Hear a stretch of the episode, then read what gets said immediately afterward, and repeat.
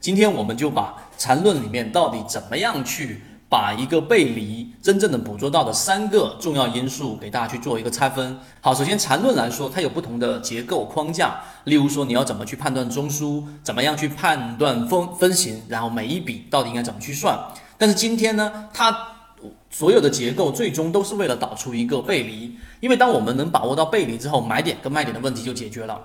因为当你在找出底分型、底背离啊、背离中枢的时候，你就可以找到第一买点跟第二买点，甚至于做一些短线呢，可以找到第三买点。相反的，你也可以通过第一卖点、第二卖点跟第三卖点，可以把股票给卖好。那么，怎么样去理解或者说实战运用过程当中，把这一个背离给运用好呢？我们认为有几个比较重要的因素。第一个，对于背离的判断，你一定要需要有一个呃基于股价的一个指标来去判断它的整个。呃，异状，什么叫做基于股价的指标呢？在缠论里面用的是 MACD，那么我们也建议过大家可以用一些，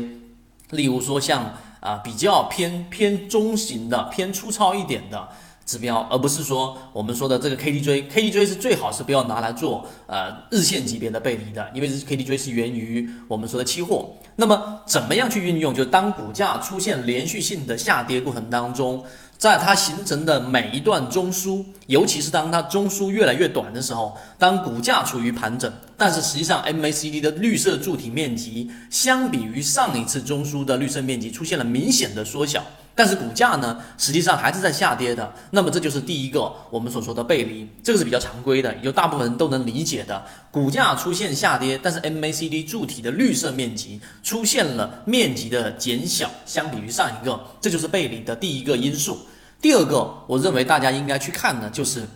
你要去考虑到整个变化面积里面乘除以它们所所所发生的这个时间，也就是速率啊，你可以在数学里面叫速动率，有前面那个速率明显比下面这个速率衰减的过程当中是明显的这一个慢很多的，就这一次的衰减很快，然后上一次的衰减只衰减了一点点。当它快速的衰减的时候呢，实际上意味着股价的变动是非常快的。如果说你有资金来推动，你可以在资金的角度来做这个背离。所以第二点，你要去考虑这一个变化的面积除以它所发生的时间。当这一个数值发生的越来越大的时候，说明它变化的速率越来越大。这个时候形成底背离或者是顶背离的概率会非常非常的大。第三点是大部分人都容易忽略掉的一个点，什么呢？就除了第一个跟第二个因素以外，第三个你还需要考虑到一个整体的环境因素。这个环境因素实际上并不复杂，因为你考虑到的是背离，你只需要在环境上确认几个事情：第一，大盘在可以操作的区域，也就是说大盘没有出现很明显的单边下跌，资金大幅的这一种翻绿流出。如果说在我们圈子里面给大家说的这个系统当中，就是大盘处于 B 点可以操作的区域，或者是在 B 点范围之内，流动资金只要是翻红的，哪怕它是处于我们说这一个捕捞季节的死叉，就是短线上的调整，你依旧可以用背离的方式来进行捕捉。但是呢，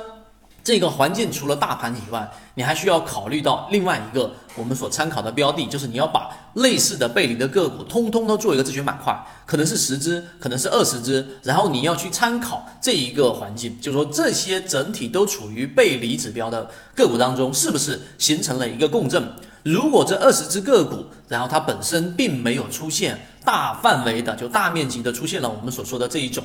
背离的话呢，那么你自己的想要操作的这只个股出现了背离的买点，你也不要过多的去操作。相反的，当这二十只或三十只你的参考物标的，它有百分之五十甚至百分之六十的个股都是底背离的，出现了反弹，那么好，你这一只个股也可以大胆的把仓位给下下去。所以我说的第三点是很多人去看缠论都没有去考虑到的一个共振背离的一个参考标准。所以这个环境的因素，我觉得决定了你本身到底操作能否盈利。